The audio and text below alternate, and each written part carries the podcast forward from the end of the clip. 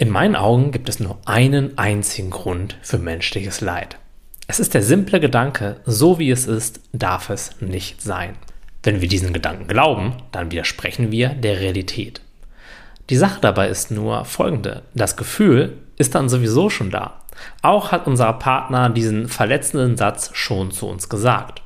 Und da können wir noch so doll innerlich zappeln und strampeln und uns wehren. Die Realität wird sich dadurch auf gar keinen Fall verändern.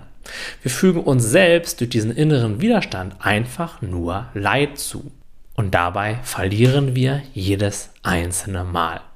Jetzt fragst du dich vielleicht, naja, wie kann ich denn da in Anführungszeichen gewinnen? Wir gewinnen immer dann, wenn wir den Widerstand loslassen. Wir können in meinen Augen niemals wirklich vermeiden, dass uns bestimmte Dinge und Situationen im Leben passieren und auch können wir keine Gefühle kontrollieren oder uns so weit schützen, dass die gar nicht mehr zu uns kommen.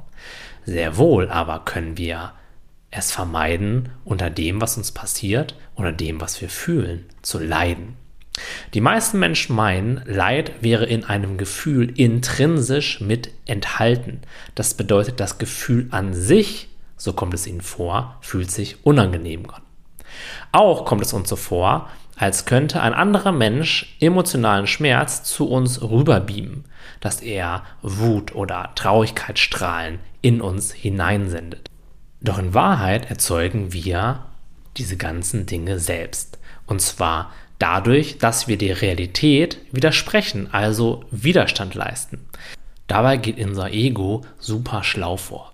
Erst erzeugt es Leid durch Widerstand und dann projiziert es dieses Leid ganz gezielt auf das Außen.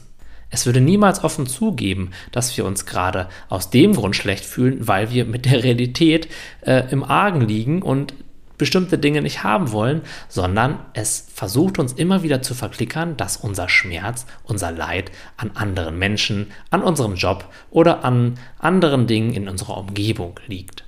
Immer wenn wir meinen, wir wüssten besser, wie das Leben gerade auszusehen hat, dann leiden wir. Und immer, wenn wir im Einklang mit dem Leben sind, so wie es eben gerade ist, also in purer Akzeptanz, dann steigt eine subtile Freude in uns empor. Vielleicht kannst du die nicht die ganze Zeit spüren. Das ist auch vollkommen in Ordnung. Es geht auch gar nicht darum, dieses Gefühl zu erzeugen. Es geht vielmehr darum, in den Einklang, also in die Akzeptanz mit dem zu gehen, was jetzt gerade ist. Und bevor du jetzt drei Sekunden in die Akzeptanz gehst und dich dann fragst, wo diese Freude denn jetzt bleibt, lass mich nicht dabei auf etwas hinweisen. Solche Prozesse sind bei den meisten Menschen graduell. Akzeptanz ist keine Wohlfühltechnik, sondern sie ist ein natürlicher Zustand, der leider oft von diesen ganzen Widerstand leistenden und bewertenden Ego-Gedanken überlagert ist.